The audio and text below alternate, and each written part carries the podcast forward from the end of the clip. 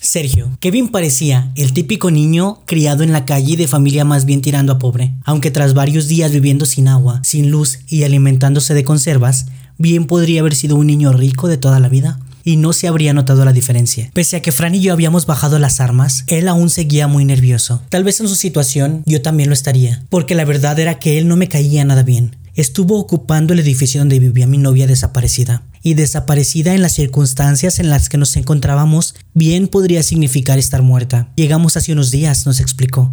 Éramos tres, Pablo, Gaby y yo. Cuando llegamos, la gente de abajo ya estaba muerta, se los juro. Se suicidaron o algo así, todos juntos en el portal. Nosotros no sabíamos nada, solo les atravesamos el cerebro con un pincho y los metimos a la habitación esa. ¿Por qué los metieron ahí? ¿Por qué no los echaron afuera? El tono de Fran al preguntar tampoco era amigable. En ese interrogatorio solo había dos policías malos. No sé, no lo decidí yo. Creo que fue Gaby quien lo propuso. La verdad es que una vez aquí dentro no teníamos muchas ganas de volver a salir, ni siquiera para sacar unos cuerpos. La explicación me pareció demasiado convincente, pero ¿qué importancia tenía la razón por la que decidieron guardar los cuerpos? La única respuesta que me interesaba a mí era otra. ¿Cómo abriste esta puerta? Lo interrogué. Hizo un amago de cubrirse la cara con los brazos. Yo le daba más miedo que Fran, y no era de extrañar cuando casi le dio una paliza nada más verlo aparecer. Aquí vivía una mujer. Medía unos 60, pero largo y negro, piel clara, ojos marrones, ¿la viste? ¿Estaba entre los muertos? No supe cómo fui capaz de preguntar eso último manteniendo la compostura, y mientras esperaba la respuesta por dentro temblaba como un flan temiendo que esa pudiera ser positiva. Si lo era, tal vez no tuviera el autocontrol suficiente para no reventarle la cabeza al niño de un balazo, y que Fran me mirara estupefacto no me ayudó en absoluto. No sé, no me quedé mirando a los muertos, nos aseguró después de tragar saliva. Los que había eran los que vieron abajo. La casa... La casa estaba abierta, había varios pisos abiertos, por eso nos quedamos,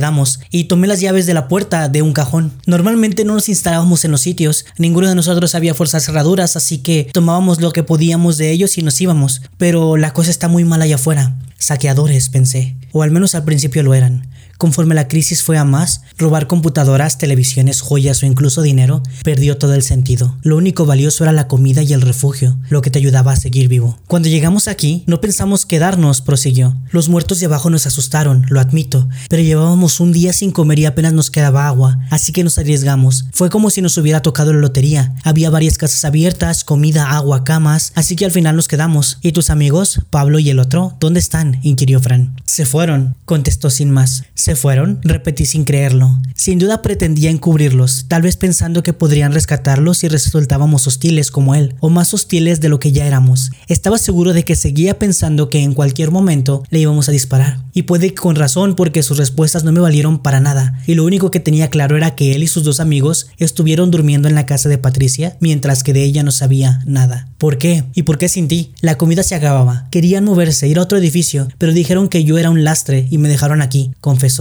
aunque no parecía importarle demasiado que lo hubieran considerado un lastre y lo abandonaran, a juzgar por su tono. Se fueron mientras dormía y se llevaron casi toda la comida. Así que un lastre, ¿eh? No quería regodearme en ello, pero sonó como si lo hubiera hecho. Quizá no fuera mala gente después de todo, al menos si podía creer lo que decía, pero seguía sin caerme bien. Fue odio a primera vista. Gaby y Pablo eran primos, añadió. Decían, decían que tenían una casa en el campo, que era un lugar más seguro que la ciudad y que por lo visto, para mí no había sitio. Espero que los muertos los hayan comido a los dos. Fran y yo nos miramos sabiendo que no había mucho más que preguntar. El siguiente paso era revisar el edificio de arriba a abajo para asegurarnos de que no mentía, aunque mis esperanzas de encontrar a Patricia se iban deshaciendo poco a poco. Esa impotencia era lo más frustrante, porque si no estaba ahí, no sabía en qué otro lugar buscarla. Tenemos que registrar todas las malditas casas, le dije a Fran desesperado. ¿Tenemos? No estás en condiciones de andar subiendo escaleras por hoy, replicó él, que frunció el ceño. Lo que menos me importaba en ese momento era mi tobillo. Solo me molestaba un poco porque lo había forzado para llegar hasta el piso. No era nada. Iré yo. Tú te quedarás con Kevin. Un binomio nunca se separa, objeté. Y luego miré al muchacho, que se llena el suelo nervioso y pasaba la vista de un lado a otro. Iremos con nuestro nuevo amigo Kevin. Y si nos está mintiendo y sus colegas nos intentan emboscar, seguro que los convencerá de que no lo hagan por su bien. Fran se dio por vencido y tirando de su harapienta camiseta puso al chico en pie. Tú delante, amigo, dijo dándole un empujoncito. Después recogió el picayelos que había sido su arma del suelo. Yo te guardaré esto de momento. Ya les he dicho que solo algunas casas están abiertas, nos recordó. Yo no sé forzar cerraduras. De eso me encargo yo. Se jactó mi compañero mientras nos poníamos en marcha. Decidimos empezar por el último piso, que teníamos más cerca, e ir bajando. Las cerraduras le resistían a Fran, y tenían que hacer un esfuerzo considerable para abrir cada casa, pero siempre terminaba consiguiéndolo. Sin embargo, Todos los pisos en los que nos metíamos estaban vacíos y la gente que vivía en ellos los había abandonado hacía mucho, a juzgar por la capa de polvo amontonada sobre los muebles y en el suelo. No sabía cuántos vecinos además de Patricia y los muertos se quedaron en el edificio, pero la mayoría pareció decidir marcharse. Eh, seguro que aquí tienen comida, exclamó Kevin con una sonrisa cuando entramos en la primera casa y pasamos junto a la cocina. Seguramente, pero no tenemos tiempo que perder buscándola, repliqué sabiendo que no podíamos pararnos en cada casa que abriéramos, o no terminaríamos nunca. Si no había nadie en una Pasaríamos a la siguiente rápidamente. Al menos déjenme mirar en los armarios por si hay algo de ropa que pueda ponerme, suplicó. La que llevaba estaba totalmente destruida por el desgaste y la suciedad, así que no pudimos negarnos a eso. Además, era mejor perder un par de minutos en eso que escuchar sus quejas todo el tiempo. Ya no tenía paciencia ni para él ni para nadie. ¿Qué haremos si no la encontramos? Me preguntó Fran mientras Kevin se cambiaba en un cuarto de baño. Tomó unos vaqueros, una camisa y una sudadera de un armario y le dimos un poco de intimidad dejándolo solo en el lavabo para que se cambiara. Al menos así dejaría de apestar. No lo sé, confesé. Esa era una opción en la que no quería ni pensar, pero tenía que ser realista. Cuando abrimos la primera puerta del edificio y vimos cómo estaba, ya sabía que había pocas opciones pero al descubrir su casa vacía, esas opciones se convirtieron en casi ninguna. Supongo que volver a la zona segura. ¿Qué hacemos si no? Si no está aquí es porque ha intentado ir ahí, y con la horda que vimos pasar anoche necesitarán toda la ayuda posible para contenerlos. Pues menudo viajecito, tío, exclamó algo molesto y con razón. Había sido un viajecito tan peligroso como inútil en el que se vio forzado a participar solo porque intentar volver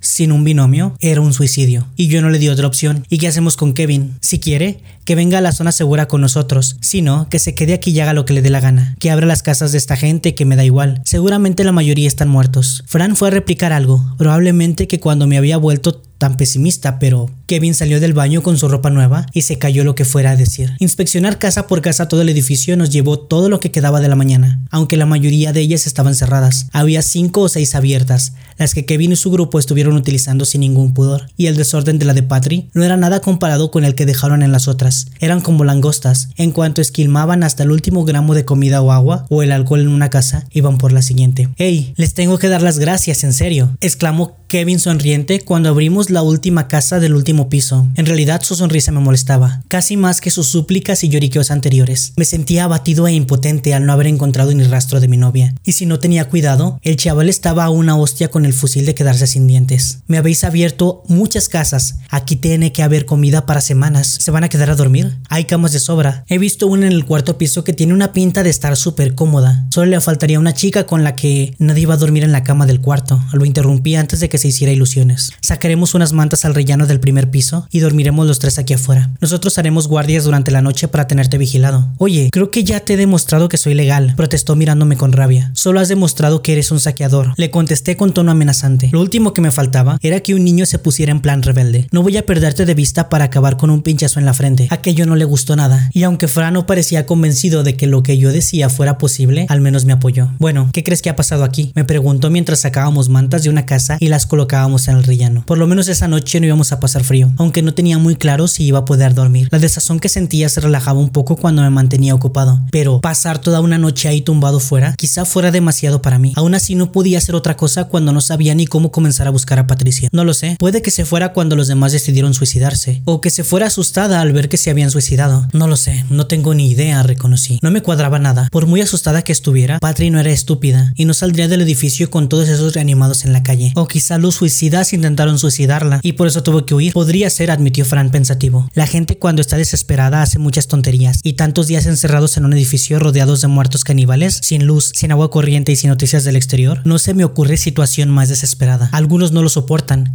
y otros acaban volviéndose locos. Muy cierto. Asentí recordando cierto acontecimiento que ocurrió cuando mi unidad estuvo destinada a la evacuación de un barrio de viviendas. Los reanimados habían llegado en escaso número aún, pero habían llegado. Cuatro de ellos se pasaron la noche golpeando la puerta de una casa de una familia y la saturada policía no acudió a sus llamadas de socorro. Cuando llegamos por la mañana y eliminamos a los reanimados, descubrimos que el hombre, desesperado, había matado a su mujer y a sus dos hijos y después se ahorcó. Recordaba muy bien aquel momento porque fue al ver al hombre ahorcado cuando descubrí una dura verdad sobre los reanimados, en la que en ese momento no me apetecía pensar demasiado. ¿Podríamos dormir en camas como las personas? protestó Kevin, que me pareció justo a tiempo para interrumpir mis pensamientos. No sé por qué no pueden vigilarme mientras dormimos en un cuarto. Seguro que estaríamos más cómodos. Como no no te calles de una vez, al final vas a dormir en la calle, el espeto Fran. El resto del día lo pasamos ahí, sin nada que hacer. Tomamos una de las botellas de agua con las que rellenamos las cantimploras y algunas latas de comida dentro de un frigorífico. Encontré un queso envuelto en plástico que estaba en buenas condiciones pese a llevar una temporada sin refrigeración y nos cenamos casi medio entre los tres, regando con una rioja bastante bueno que sacamos de la despensa de otra casa. Lástima que nadie tuviera un jamoncito, dijo Kevin tras devorar un buen pedazo de queso. Y por una vez no le dijimos nada. Ni podía recordar cuánto hacía que no comía algo que no fueran las asquerosas raciones militares o latas de conservas, y aquel inesperado cambio en la alimentación se agradecía. La comida mejoró mi humor también, pero no me libró de mis preocupaciones. Tampoco ayudó que ya de noche empezara a llover. El repiqueteo de las gotas de agua sonaba como si lo tuviera dentro de la cabeza. Yo era la primera guardia, se ofreció Fran, que se desperezó y se puso en pie. Primera guardia, tan temprano, se extrañó Kevin tras consultar el reloj de oro que acababa de robar de una de las casas. Volví a plantearme si dejar que lo robara fuera moralmente reprochable. En el departamento donde pasé la noche con Fran, le prohibí robar nada, pero en aquel entonces aún era optimista en ese momento. Sin embargo, las posibilidades de que el dueño de ese reloj pudiera seguir vivo me parecieron prácticamente nulas. Y es de noche. ¿Tienes algo mejor que hacer? replicó Fran recostándose contra la barandilla de la escalera. En cuanto amanezca saldremos hacia la zona segura, así que mejor descansar bien. Dirán que salen hacia la zona segura, lo corrigió Kevin. Yo me quedo aquí. Con todas las casas abiertas, puedo aguantar un mes sin tener que salir a la calle. Me tumbé y me tapé con las mantas pensando que lo primero que iba a hacer al día siguiente era cerrar la casa de Patricia con llave para que él no pudiera volver a entrar ahí. No dormir, o al menos no fui consciente de haberme dormido durante varias horas. Escuchaba con los ojos cerrados a Fran respirar, el sonido metálico de su fusil mientras lo limpiaba y la respiración de Kevin que tampoco dormía. En lugar de intentar relajarme y descansar, no dejaba de pensar mentalmente lugares donde podría haber intentado ir Patricia cuando salió de su vivienda. Yo no tenía casa en Murcia, sus padres eran de Cartagena, así que tampoco. Su hermana estaba trabajando en Extremadura, por lo que menos alguna amiga era improbable. Sabría de sobra que cualquier amiga suya estaría muerta o en la zona segura. Ese era el único lugar al que podría haberse dirigido, solo volviendo llegaría a saber si era así. Pero una vez ahí, ya no podría volver a salir a buscarla si me equivocaba. Tengo que ir a orinar, le susurró Kevin a Fran, aunque concentrado como estaba en mis propios pensamientos, no le presté mayor atención. Hay un water en cada casa, respondió él. No voy a llenar mis casas de meados. Hay una esquina en el fondo donde llevo haciéndolo todo este tiempo, dijo él. Escuché a Fran suspirar e incorporarse, seguido por Kevin. Mi compañero comenzó a bajar las escaleras en dirección al garage, pero seguí sin prestarles atención, centrado como estaba en cavilar sobre el paradero de Patrick. Que fuera la zona segura era lo único que tenía sentido.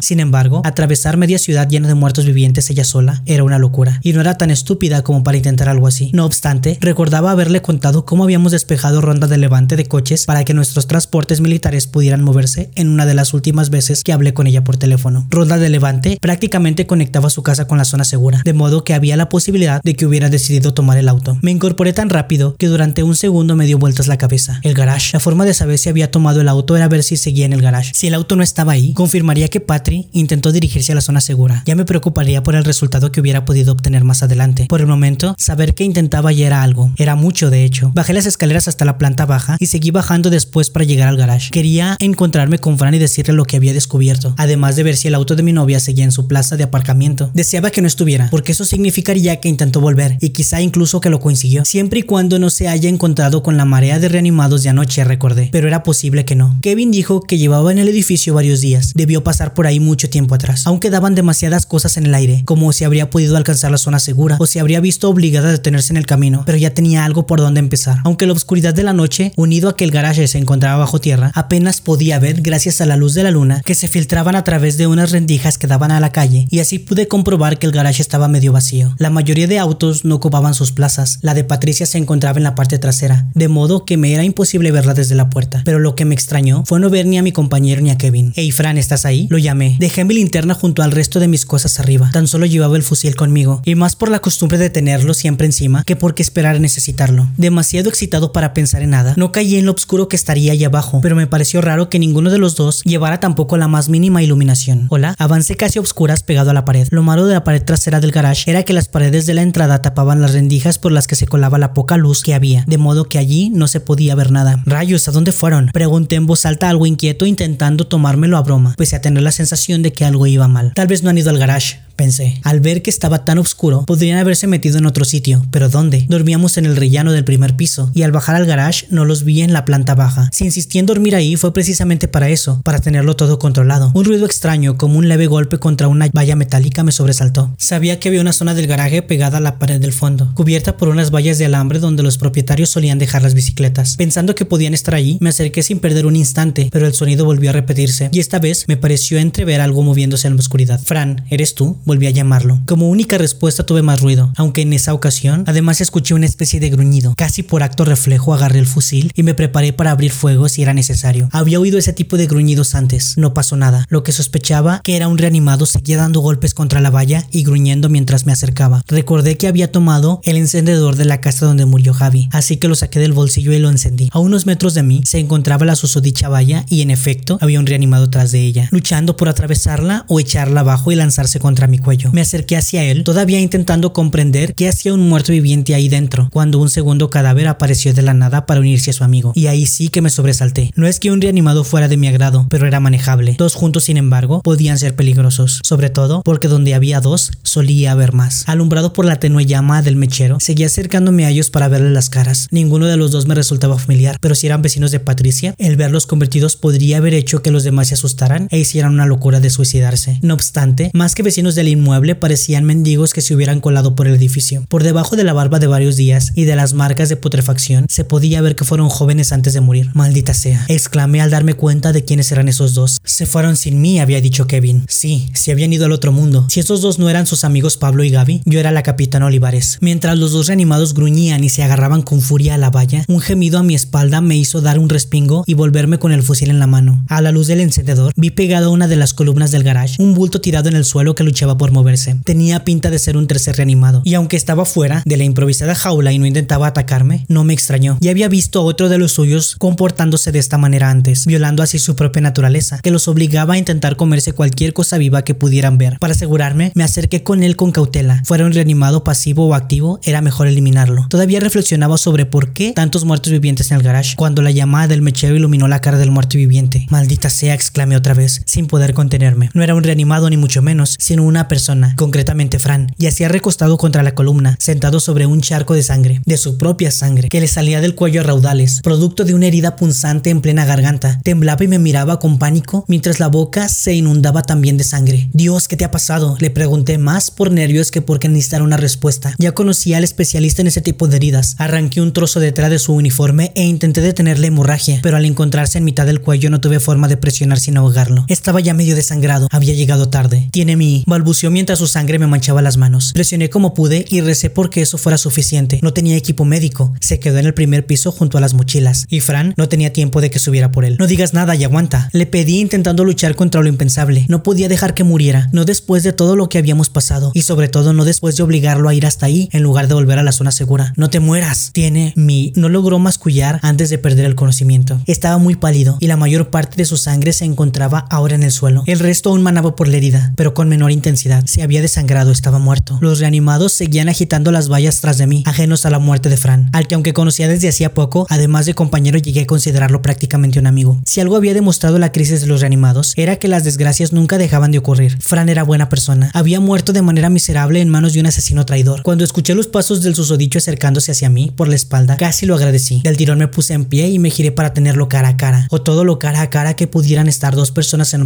Él encendió la linterna de Fran, y gracias a eso pude ver su rostro salpicado por la sangre de mi compañero. El maldito todavía se permitía sonreír, y me habría abalanzado sobre él en ese momento de no ser porque comprendí tarde lo que Fran quería decirme en sus últimas palabras. Tiene mi fusil. Me tenía encañonado y sin escapatoria. Alterado por la muerte de mi compañero, no recordé tomar el fusil antes de girarme, y ya era tarde. Sus armas me vendrán muy bien en adelante. Gracias por haber venido, dijo antes de apretar el gatillo, y yo apreté los dientes esperando recibir un disparo. Pero no ocurrió nada. Confundido volvió a apretarlo y volvió a no ocurrir nada. ¿Qué diablos? gimió con voz de pito. Entonces fui yo el que sonrió. Recogí el arma del suelo y tomándome mi tiempo le apunté con ella. Él dio un paso atrás, espantado, e intentó dispararme un par de veces más, sin éxito. Un buen soldado siempre le pone el seguro a su arma cuando no la está utilizando. Le dije al tiempo que me colocaba la mía a la altura de la cintura. Y Fran era un buen soldado. Presa del pánico, giró sobre sí mismo y tiró la linterna al suelo y empezó a correr. Pero yo no necesitaba verlo. No podía fallar de tan cerca. Puse el automático y apreté el gatillo apuntando abajo. Fueron como cinco los disparos que retumbaron por todo el Y tras ello, los gemidos de los reanimados se reunieron a los gritos de dolor de Kevin a caer al suelo. Tomé la linterna y me acerqué a él, que se cubrió la cara con las manos para que no lo cegara la luz. Tres tiros le habían acertado, uno en la pierna derecha y los otros dos en el muslo izquierdo. Las tres heridas sangraban a borbotones y él sufría. Me pareció que se lo merecía. El fusil de Fran se le había caído de las manos de modo que lo tomé y me lo colgué a la espalda. Cuando me acerqué a él intentó retroceder arrastrándose y dejó un rastro de sangre de considerable tamaño en el suelo del garage. Tuvo la osadía de empuñar el picayelos como si eso le hubiera podido servir de algo y amenazarme con él. De una patada se lo arranqué de las manos y rodando por el suelo se perdió en la oscuridad. No me mates, por Dios, no me mates, rogó entre gimoteo y gimoteo. Las heridas le dolían y no estaba acostumbrado a aguantar el dolor. Solo era un niño, un niño y un asesino. Igual que tú no mataste a Fran, le espeté encañonándolo con el arma. Quería matarlo, pero también quería venganza. Venganza en forma de sufrimiento. Igual que no mataste al resto de los vecinos y a tus compañeros. Está bien, maté a tu amigo, sí. Quería vuestras armas. Ya has visto cómo son las cosas allá afuera. Las necesitaba, pero no he matado a nadie más. Lo juro por mi vida. Un juramento con poco valor, me dije. Pero aún así, seguí escuchándolo. Sus estúpidas excusas solo me enojaban más. Y un poco de ira extra era justo lo que necesitaba para hacer de su muerte algo aún más doloroso. Los que vivían aquí se suicidaron, pero no mentí. Fue después de que llegáramos nosotros. No les íbamos a hacer nada. Eran muchos y no teníamos armas. Sin embargo, al contarles cómo estaba la cosa allá afuera, dio un gemido y se agarró el muslo que le sangraba. Me duele. Sigue, le ordené sin ninguna delicadeza. Me importaba bien poco su dolor. Les atravesé el cerebro con el picayelos porque, bueno, ya los habíamos visto otras veces. Ya sé por qué lo interrumpí. No necesitaba más explicaciones al respecto. Seguramente descubrieron lo mismo que yo después de ver a aquel hombre ahorcado. ¿Y tus amigos también se suicidaron o a ellos no se los hiciste? Eso fue distinto. Ellos, ellos cometieron un error, titubeó. Y por un momento me pareció que me miraba con aún más miedo, aunque no entendí por qué. ¿Qué más podía temer de mí? ¿Cometieron un error? ¿Qué quiere decir eso? Inquirí, pero él no contestó. Hizo un par de gestos de dolor e intentó retroceder un poco más, como si arrastrándose pudiera escapar de mí. Me acerqué y le di una patada en la pierna derecha, haciéndolo gritar de dolor. Te he hecho una pregunta. Yo no tuve nada que ver con eso, lo juro. Gimió aterrorizado. A mí me parecía asqueroso, pero dijeron que estaba buena y que era un desperdicio aunque estuviera muerta. ¿Qué? Él temblaba por el miedo y por el dolor. Yo en cambio comencé a hacerlo por la ira. Con la linterna alumbré en dirección al lugar de estacionamiento de Patricia. Su auto seguía ahí estacionado. Cuando se suicidaron y rematamos a los demás, bajaron una mesa. La ataron a las patas por las piernas y esperaron a que se resucitara. Me explicó, pero lo callé. De una patada en la boca que hizo que cayera tumbado boca abajo, escupiendo sangre y lloriqueando. Agarré el fusil y con dos certeros disparos acabé definitivamente con sus dos amigos. No podía pensar, no quería pensar. Dirigí la luz de la linterna al interior de la jaula metálica y la sangre y los sesos de los reanimados que acababa de matar yacían desparramados por el suelo y a un poco más al fondo, sobre una pesada mesa de madera, un cuerpo atado por los brazos y piernas a la mesa gruñía y se zarandeaba intentando liberarse de sus ataduras. No puede ser, no puede ser. La puerta no tenía el candado puesto, de modo que pude abrirla de una patada para entrar. Una melena negra, despeinada y sucia, se giró al sentirme cerca y comenzó a gruñir agresivamente. Estaba desnuda de la cintura abajo, con los pantalones y la ropa interior a la altura de los tobillos. También le habían roto la camisa para dejar sus pechos al aire. Ignoré el tenue olor a podrido que desprendía y la agarré del pelo para levantarle la cabeza y verle la cara. Era ella, no cabía duda, aunque su rostro estaba demacrado, pálido y marcado por pequeñas heridas de putrefacción. La reconocí sin ningún esfuerzo. Abría y cerraba la boca intentando impotentemente morderme, sin reconocerme, sin saber que era yo. La sucesión de los hechos que ocurrieron ahí se formó en mi cabeza, casi como una imagen que podría visualizar. Esos dos malditos habían estado cometiendo actos nauseabundos de necrofilia. Por supuesto, los dos idiotas se infectaron gracias a eso, y no tardaron en morir también. Kevin debió encerrarlos cuando agonizaban. A ellos no los mató como hizo con Fran. Fusil en mano y supurando odio por todos los poros de mi cuerpo, me acerqué hacia Kevin de nuevo. El muy iluso había logrado arrastrarse unos pocos metros intentando huir de mí, y de mi reacción al ver lo que organizaron sus amigos. Yo no le hice nada, lo juro. No podía sentir nada más que ira y dolor. Eran demasiadas cosas, demasiado horribles y en demasiado poco tiempo. Mi cara debió mostrar algo espantoso porque se orinó encima. No la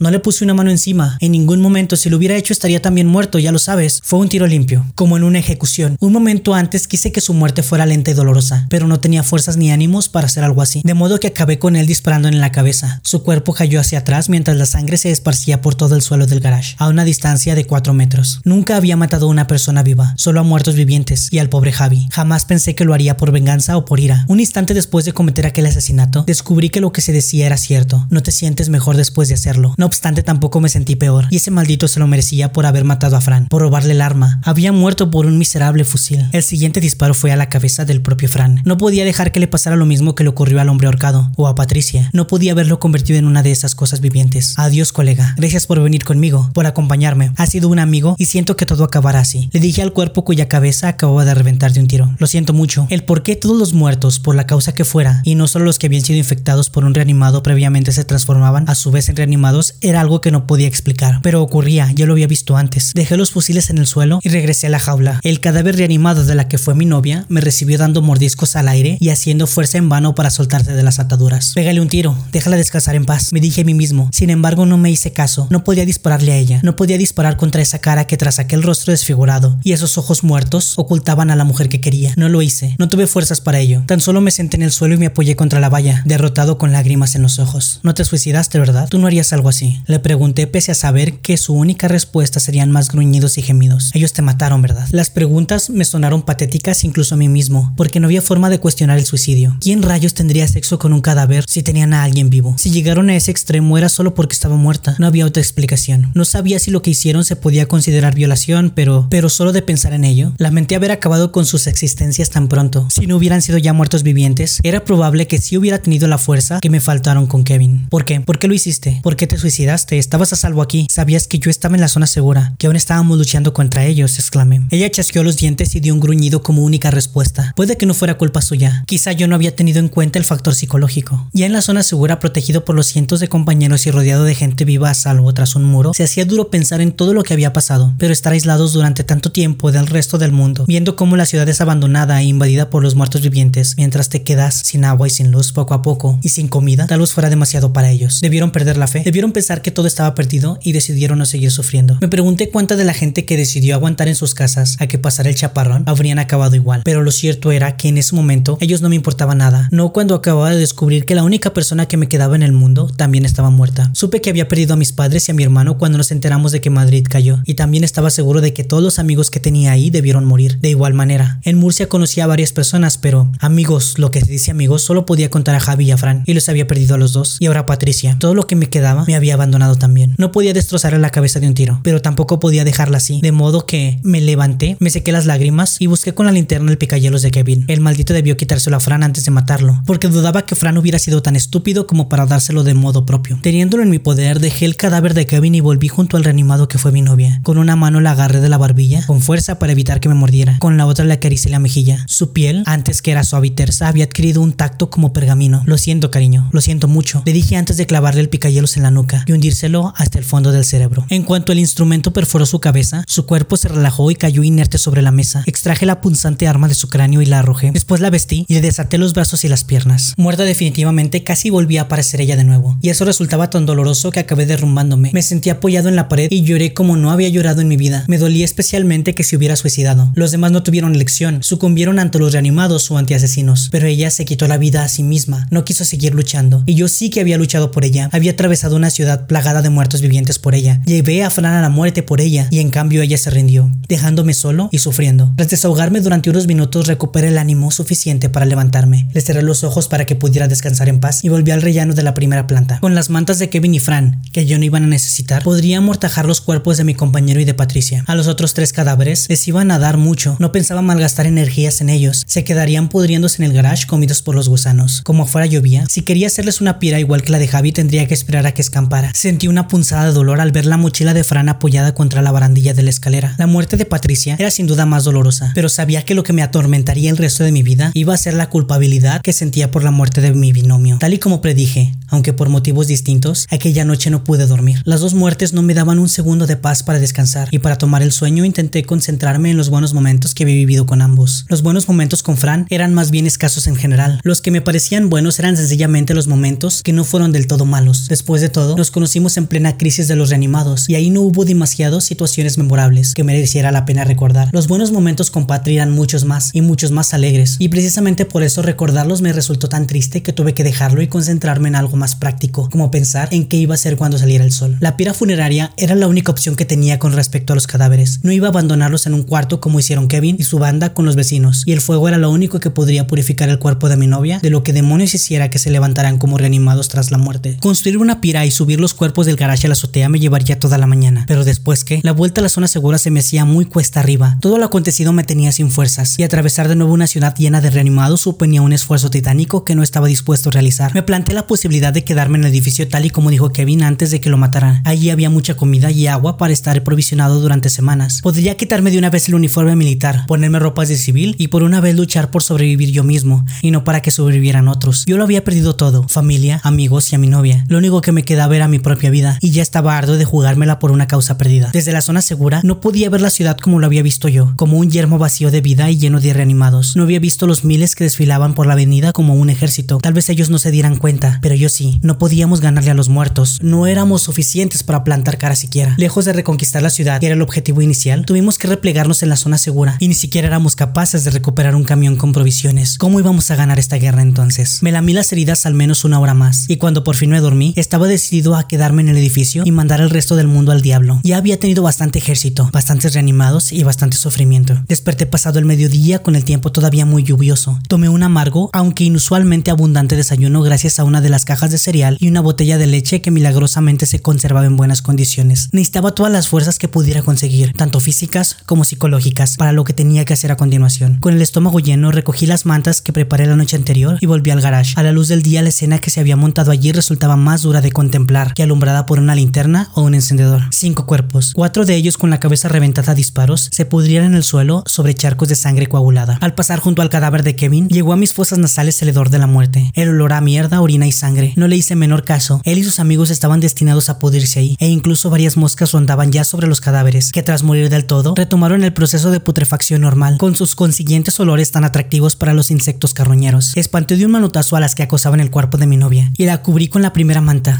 Envolví con cuidado y la cargué sobre mis brazos. Patricia era delgada y nunca había pesado mucho, aunque al ser peso muerto resultaba difícil llevarla encima. Ella también fue la primera a la que subí a la azotea. Tuve que hacer tres paradas para descansar. Cuando llegué arriba, estaba tan empapado en sudor que agradecí el aire helado del invierno y el agua de la lluvia. Como no había dejado de llover, no me quedó otra que organizar una cremación pasada por el agua. Lo más probable era que tuviera que usar gasolina para que todo ardiera, pero en el estacionamiento había muchos autos para abastecerme. El cuerpo de Fran fue más difícil, pesaba muchísimo más y era bastante más grande, de modo que tuve que llevarle a rastras hasta la azotea tirando de sus pies. El viaje no fue sencillo y cuando tuve los dos cuerpos ahí arriba me sentía desfallecer y todavía me quedaba mucho trabajo por delante. Harto de subir y bajar escaleras, utilicé las cosas del último piso para sacar de ellas sábanas, cojines y sillas, cualquier cosa que pudiera utilizar de combustible para la pira. Decidí que lo más adecuado era que cada uno tuviera la suya propia, de modo que de todo lo que tomé lo dividí en dos montones y luego deposité los cuerpos encima. En una de las casas encontré un aparato de aire acondicionado. Estaba conectado a un tubito que terminaba en una garrafa y me di cuenta de que podía serme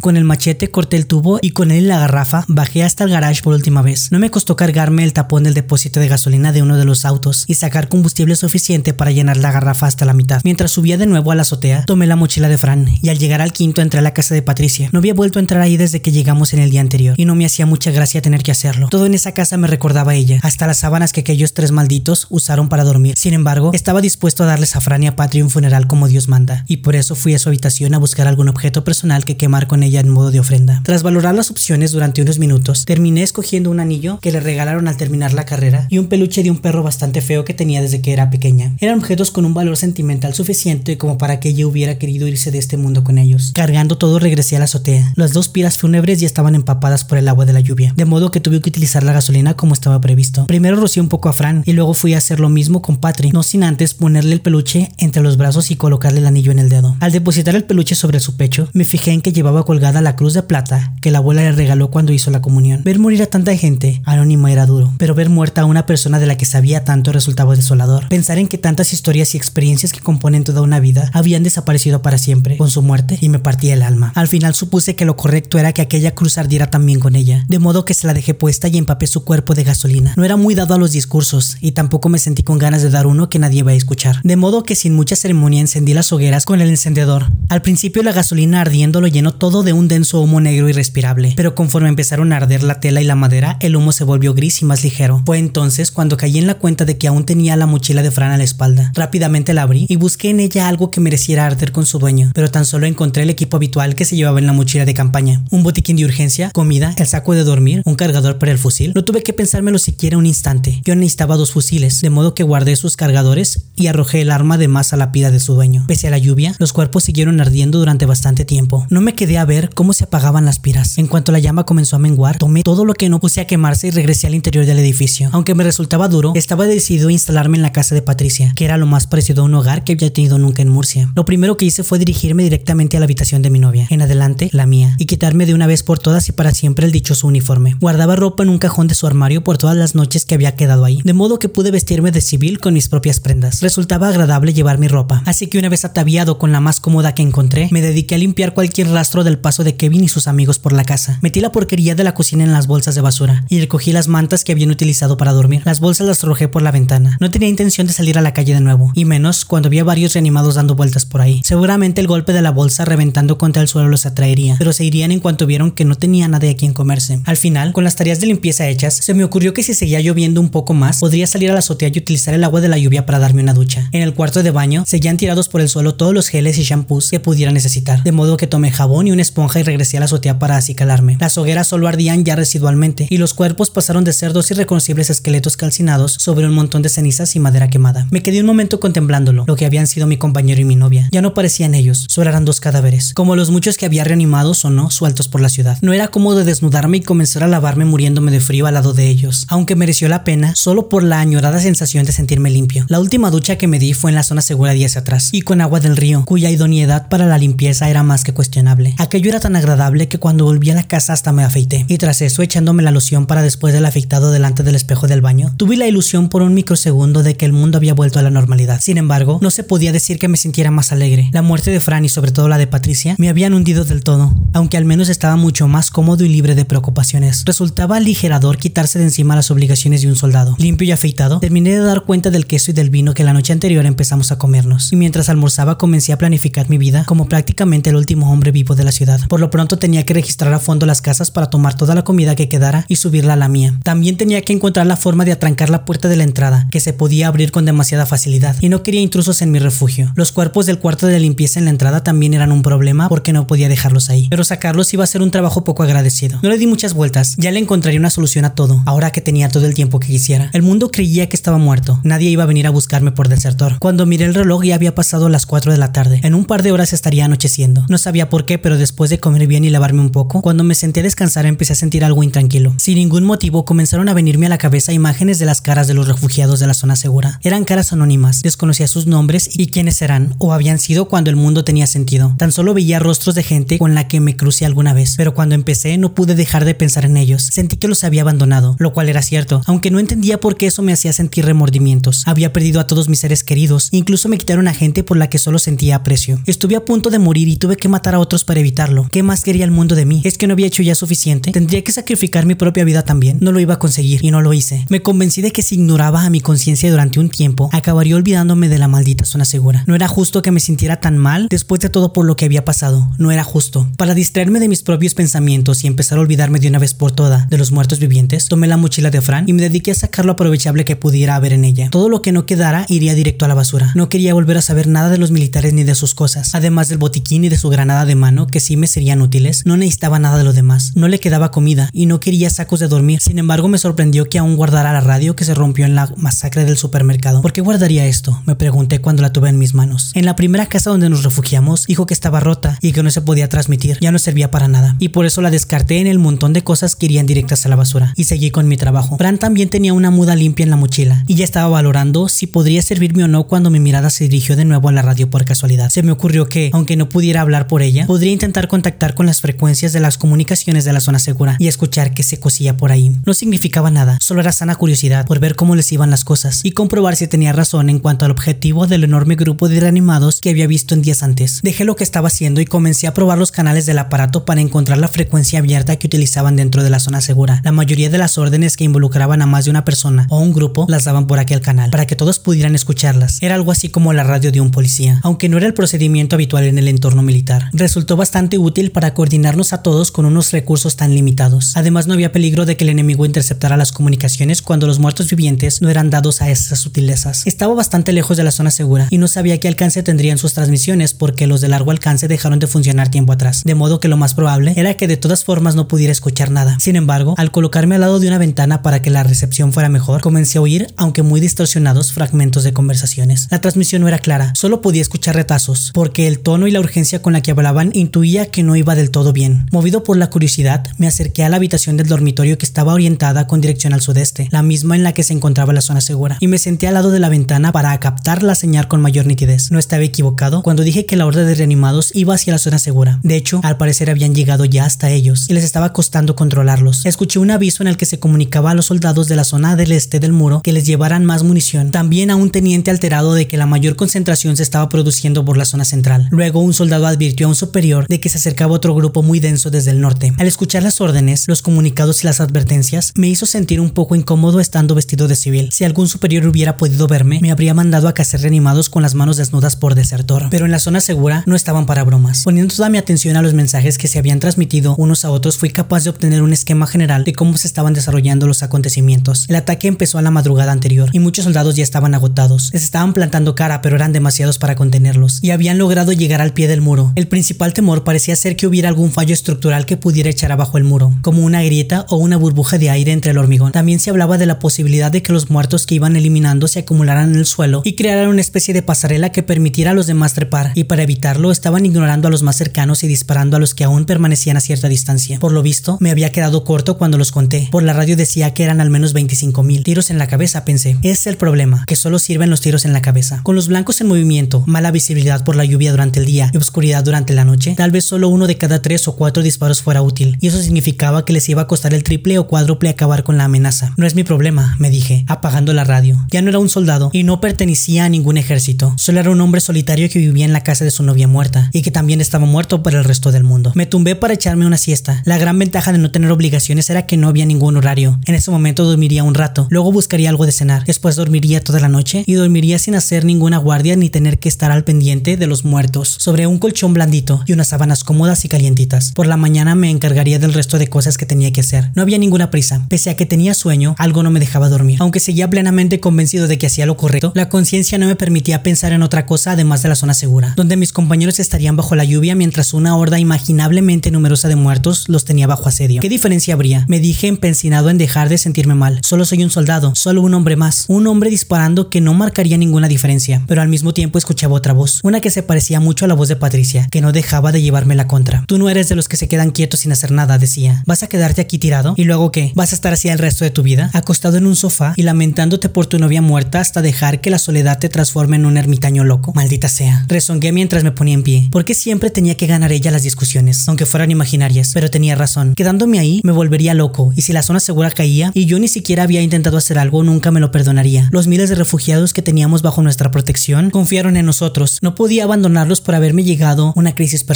Era una molestia tener conciencia. Que el viaje era peligroso yendo a pie ya lo había comprobado, pero en esta ocasión tenía la posibilidad de hacerlo en auto. El camino que siguió la horda de reanimados, además de ir directamente a la zona segura, habría quedado limpio de otros de sus congéneres, como descubrí cuando Fran y yo cruzamos la avenida. Su propia marcha atrajo a todos los muertos andantes de los alrededores. Tenían una tendencia natural a unirse a grupos, seguramente pensando que los que se movían lo hacían porque habían encontrado comida. Si siguieron la avenida, esas calles estarían libres y reanimados, porque no creía que hubieran tenido tiempo en un día de repoblarse con otros nuevos, y también lo estarían de coches porque los despejamos tiempo atrás para que nuestros vehículos pudieran moverse por la ciudad. Era una apuesta arriesgada, pero no podía permitirme tardar días en volver, y menos aún sin Fran, abriendo los edificios para encontrar refugios seguros donde cobijarme. Aunque me llevara dos días llegar hasta ahí, si la cosa iba bien, podía estar de vuelta en la zona segura en un cuarto de hora. Así podrás morir con tus compañeros, me dije a mí mismo, en un vano intento por abandonar aquel plan suicida. Lamentándolo mucho, tuve que volver a ponerme el uniforme militar, que además de manchado de sangre de casi toda forma de vida o muerte con la que me había cruzado, apestaba a humanidad que echaba para atrás. No obstante, no podía presentarme de civil ahí. Bastantes explicaciones iba a tener que inventarme al no poder confesar lo que había hecho en realidad. Mientras me ponía el uniforme de nuevo, sentí que algo se caía al suelo. Al agacharme a recogerlo vi que se trataba de la cruz dorada que Javi me dio antes de morir, la que me pidió que llevara a su hermana pequeña, que se encontraba en la zona segura. Con todo lo que pasó, me olvidé de aquello, pero lo tomé como señal definitiva de mi deber para volver. Además de mi uniforme y el fusil, rehice mi mochila con el saco de dormir y la comida del botiquín y una cantimplora. Una vez preparado, eché un último vistazo a la casa antes de irme, sabiendo que era muy probable que no volviera ahí nunca más. Tomé las llaves del auto de Patri y salí del piso. Luego cerré la puerta tras de mí para ponérselo difícil al próximo saqueador que quisiera colarse en la casa. Después bajé hasta el garage, donde los tres cuerpos seguían pudriéndose en un suelo manchado de sangre seca, y me dirigí al auto. Ya estaba en la puerta del garage, subido en el vehículo y preparado para salir, cuando recordé que no había electricidad, de modo que tuve que abrir la puerta manualmente. Un reanimado se encontraba en la rampa de subida que llevaba a la carretera. Era un tipo calvo y gordo que a juzgar por las manchas de sangre en la boca y las manos, se había dado un buen banquete recientemente. Para poder salir tuve que volarle la cabeza de un disparo. Había vuelto. Estaba de nuevo en la brecha. Que Dios me tomara confesado.